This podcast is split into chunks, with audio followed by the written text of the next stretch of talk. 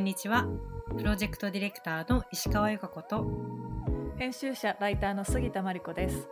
この番組は都市というテーマが好きで好きでしょうがない2人が都市に関するさまざまなグッドニュースをざっくばらんに話す場所です。都市をテーマに国内外のプロジェクトやトレンド本雑誌スポットなど毎回気になるテーマを一つ取り上げてフリースタイルでおしゃべりしていきます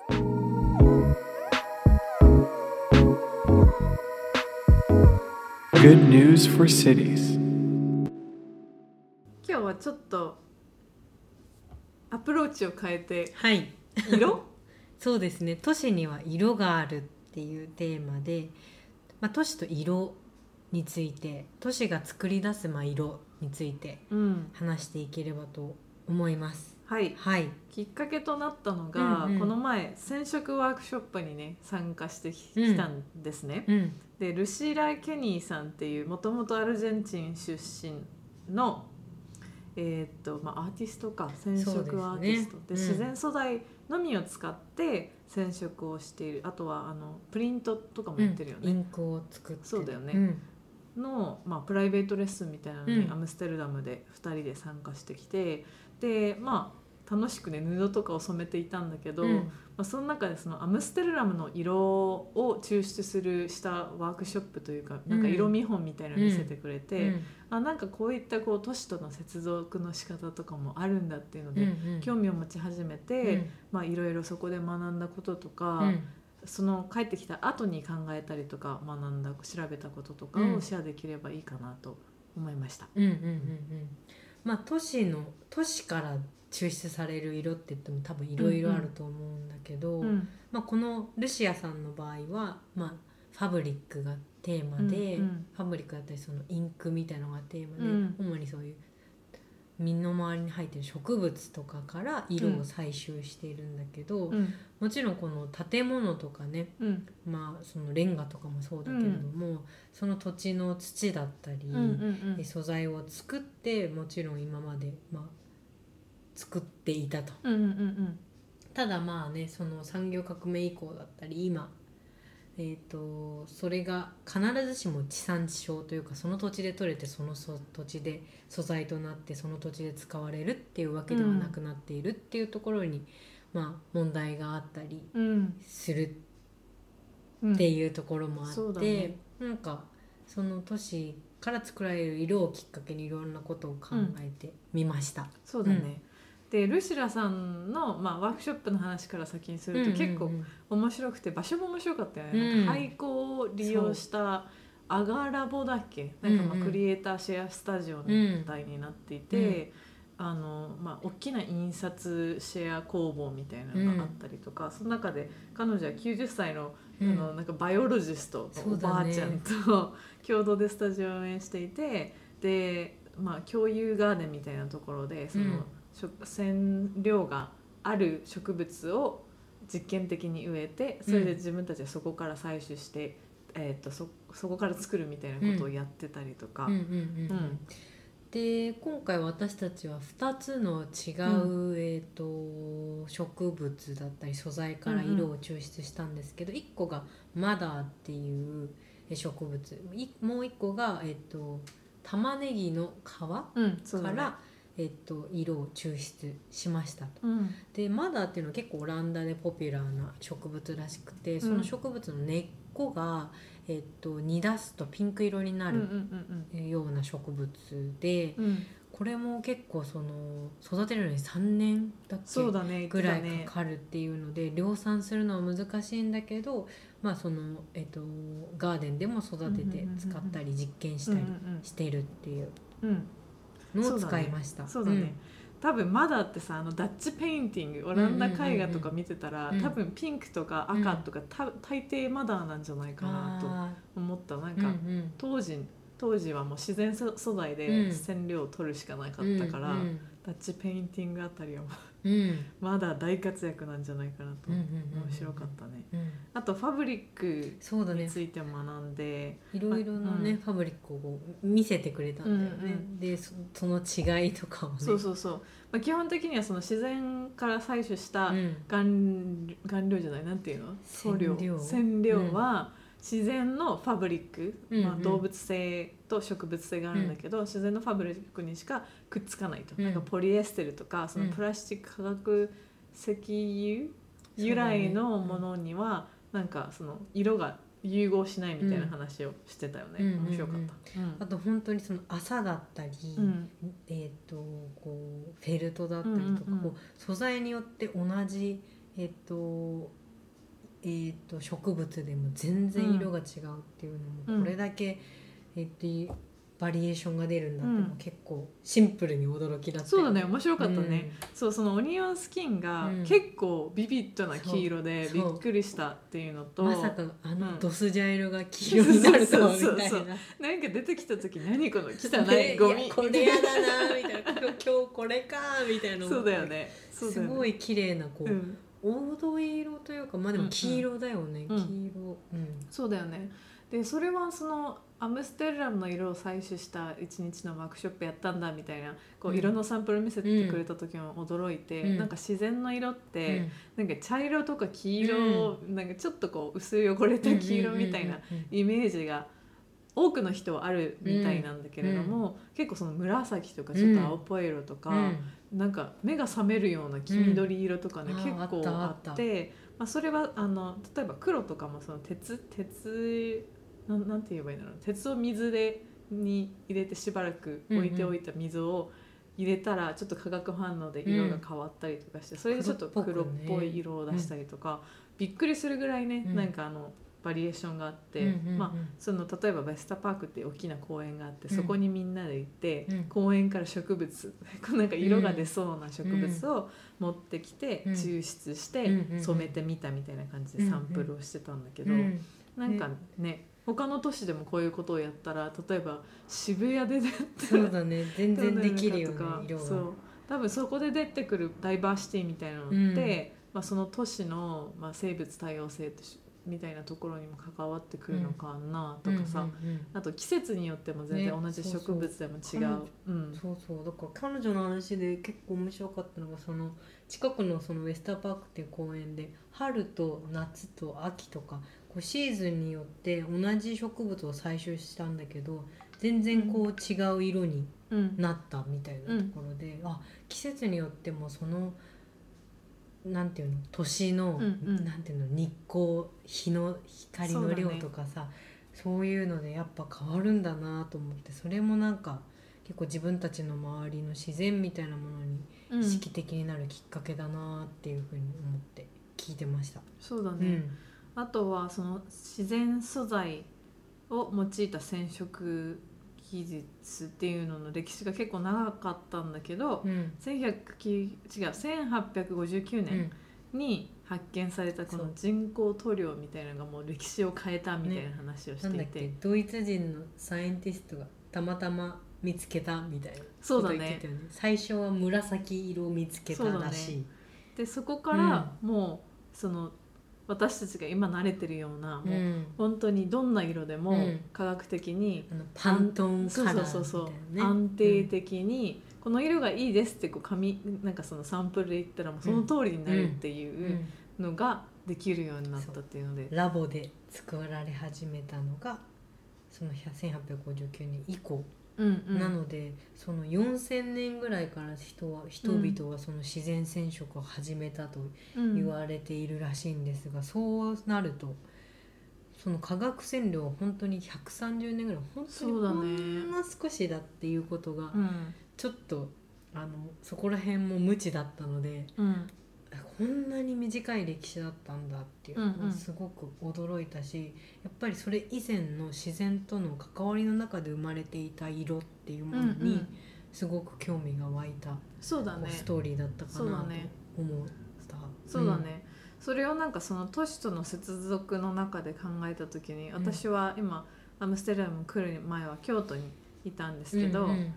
京都のなんか地域の色みたいな,、うん。なんか京都ってなんか茶いなんだなんていう意味なんか自然っぽい色合いのイメージがあってもちろんなんか自然とかも東京に比べてすごい多いんだけど、うん。なんかそれでいろいろ調べていたらその京都における地域の色と、うん。まあ、町屋っていう、まあ、伝統建築の保存みたいなところでたくさんたくくさんというかいくつか、えー、と建築とに関しての論文とかを見つけて、うん。でまあ要は色彩から見た都市景観の、えー、と分析みたいな形でいくつか出てたんだけど、まあなんか京都にかが関わらず歴史的な場所って、うん。なんかその建築都市を作る素材とうん。が、まあ、木とか石とか、うん。土とかあとなんか竹みたいなうん。植物だったりが建材としても用いられていることが多くって、まあ、それは当然なんか地域とかさ風土を反映した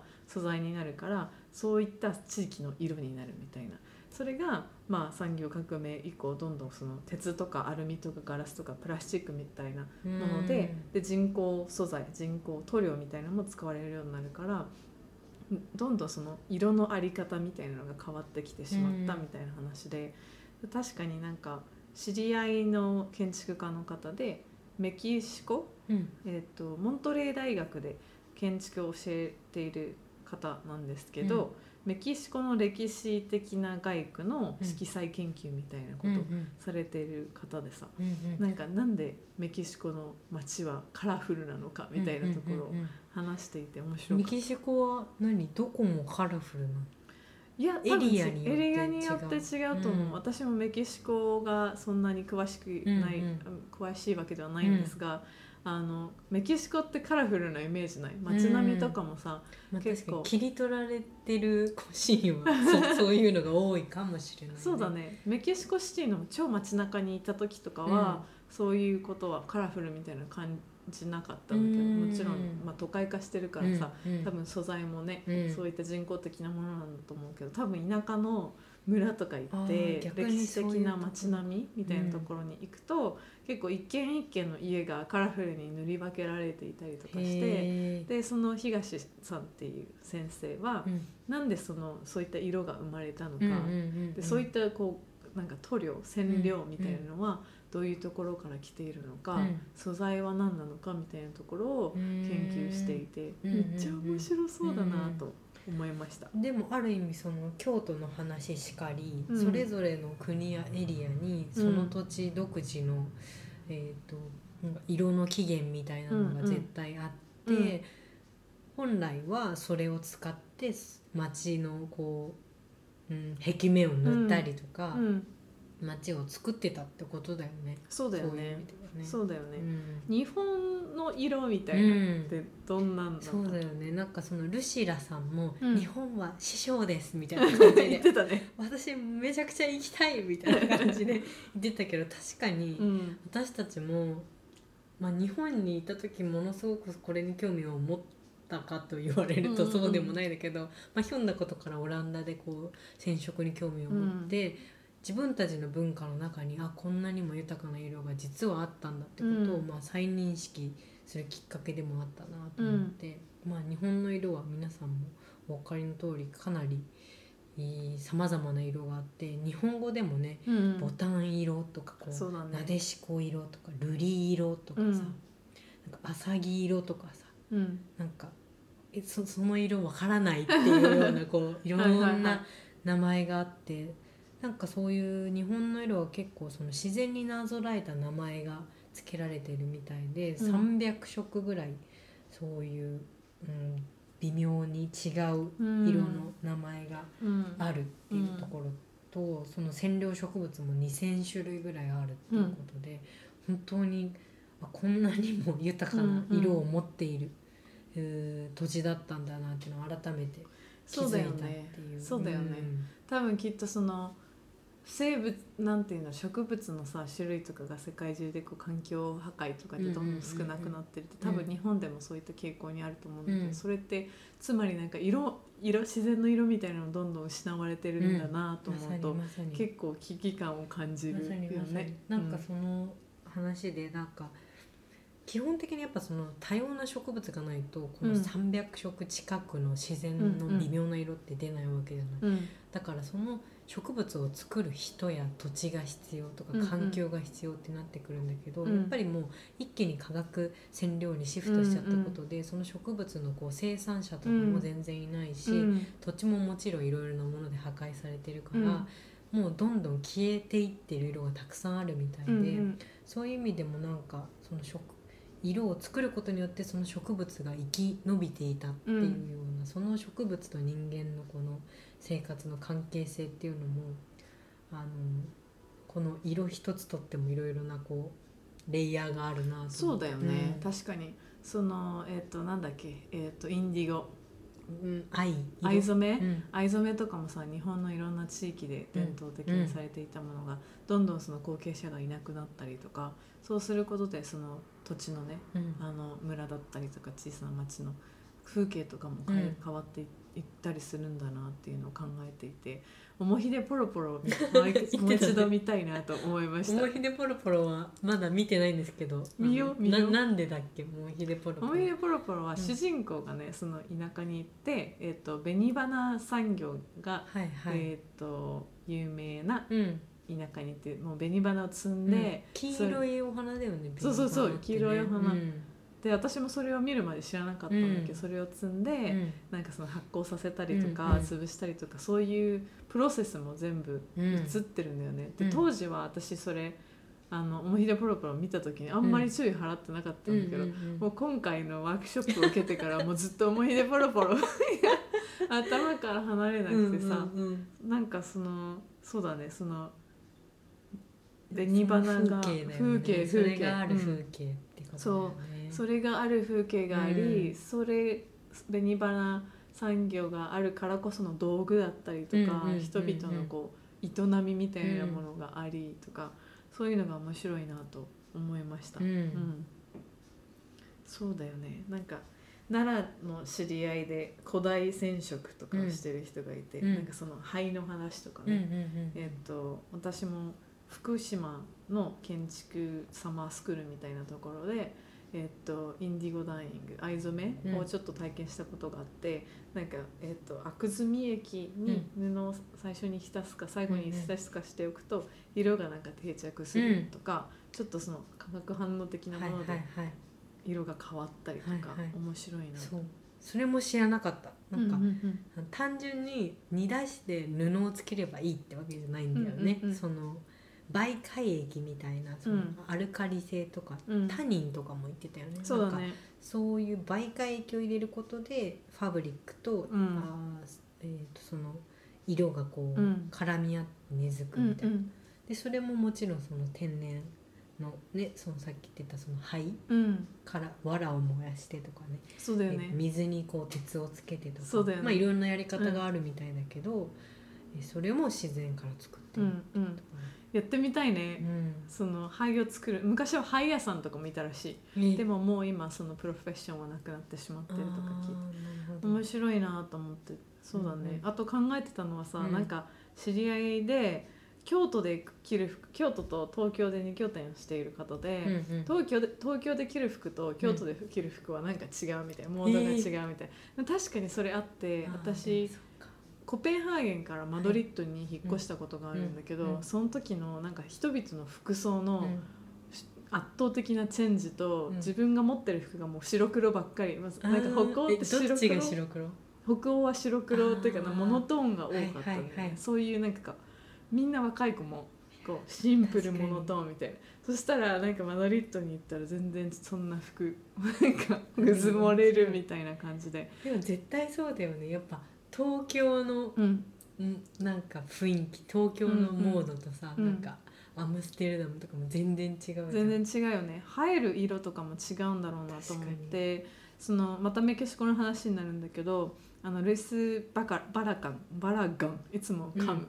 なんかまあ建築家、うん。メキシコでおそらく一番有名なモナニズムの建築家、うん。で彼はなんか地方主義みたいなことを言っていてお気に入りの色が、あと8個ぐらいあったらしいんだけど、うん。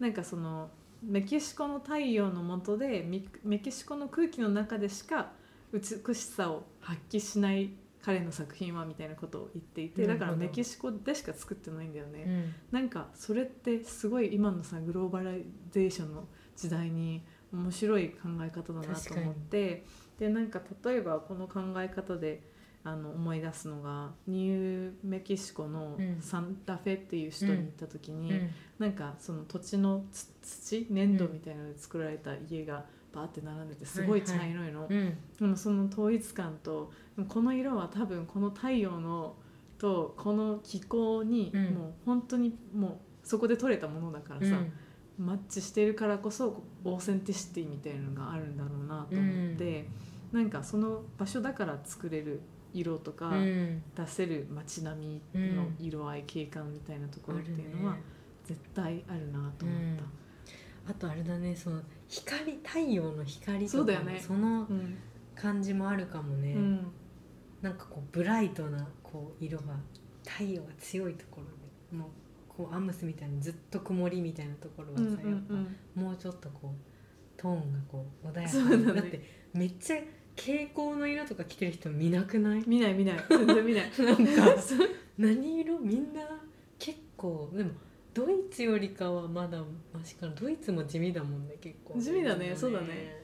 確かになんかセレクトショップとかに行っていろんな服を見て、これ東京だったら着れる？ここでは着れないなみたいなのとか結構あったりするから、うん。そういう銀色のやつとかそうそうそうそうそう そういうなんか色から年を見るっていうのも面白いなと思うし、うんうん。やっぱり最近そうだね私たちそのし自然とかにも興味があるから、うん。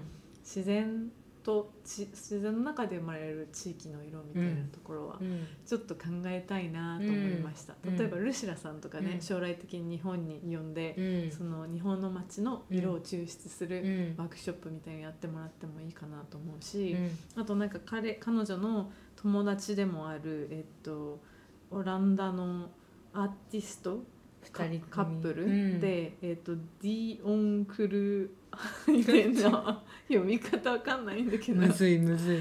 けど、うん。彼らはなんかその雑草か、うんうんうん。雑草に注目してで雑草と思っているに人間の役に立たないと思われて雑草と呼ばれる植物はでもいろんななんか特徴だったりいろんな効効力だったりとか、うんまあ、染色に使えたりとかもしてでそういった雑草ワークショップみたいなのをしてるらしいんだけど、うんちょっとなんか例えば渋谷のさ雑草とかさ、わかんない京都の雑草とかさ、うんちょっと色みたいなところとも絡めながらそういったアプローチで考えるの面白いかなと思いました。